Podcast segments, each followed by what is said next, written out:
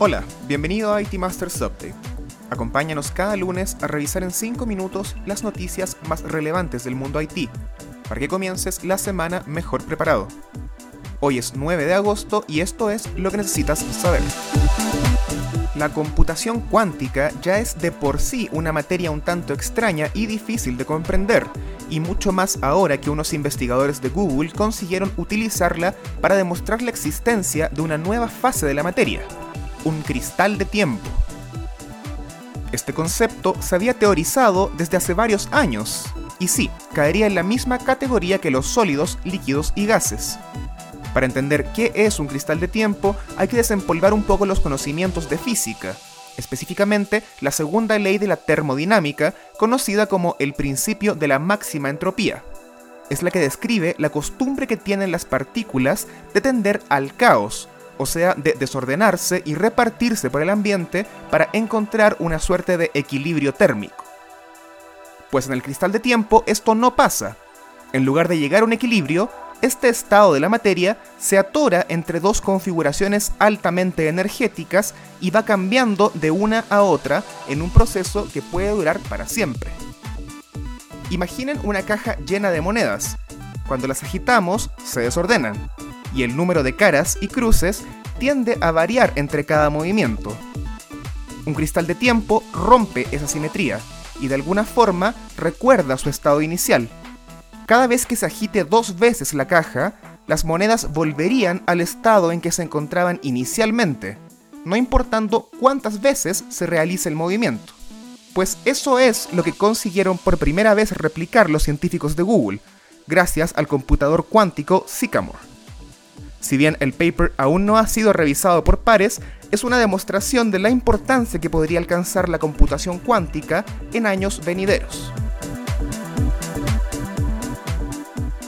Una brecha de seguridad de datos le cuesta en promedio a las empresas 4.24 millones de dólares por incidente, de acuerdo con el tradicional informe Cost of Data Breach 2021 realizado por el Ponemon Institute con el patrocinio y análisis de IBM Security. En solo dos años, el costo promedio pasó de 3.92 millones de dólares en 2019 a estos 4.24 que acabamos de mencionar, la cifra más alta en los 17 años que lleva realizándose este informe. Las filtraciones de datos en el sector salud fueron las más caras, al registrar 9.23 millones de dólares por incidente.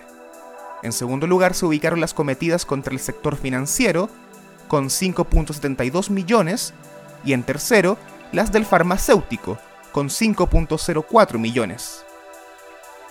También creció el tiempo de detección y contención de filtraciones, que llegó a 287 días, una semana más que el registrado en el informe de 2020.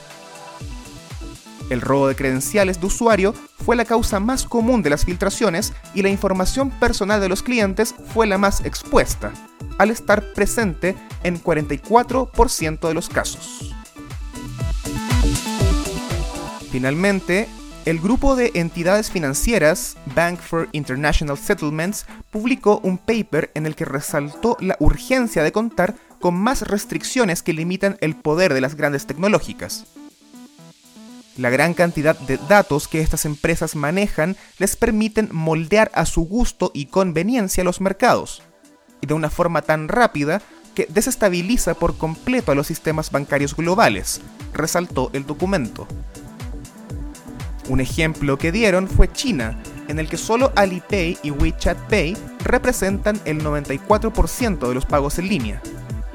Pero por supuesto, casos como el de Amazon y Facebook en Occidente también se vienen a la mente. Eso fue todo por esta semana. Suscríbete a este update en iTunes, Spotify o Stitcher. Visita itmastersmac.com y acompáñanos también en nuestro canal de YouTube IT Masters News. Hasta la próxima.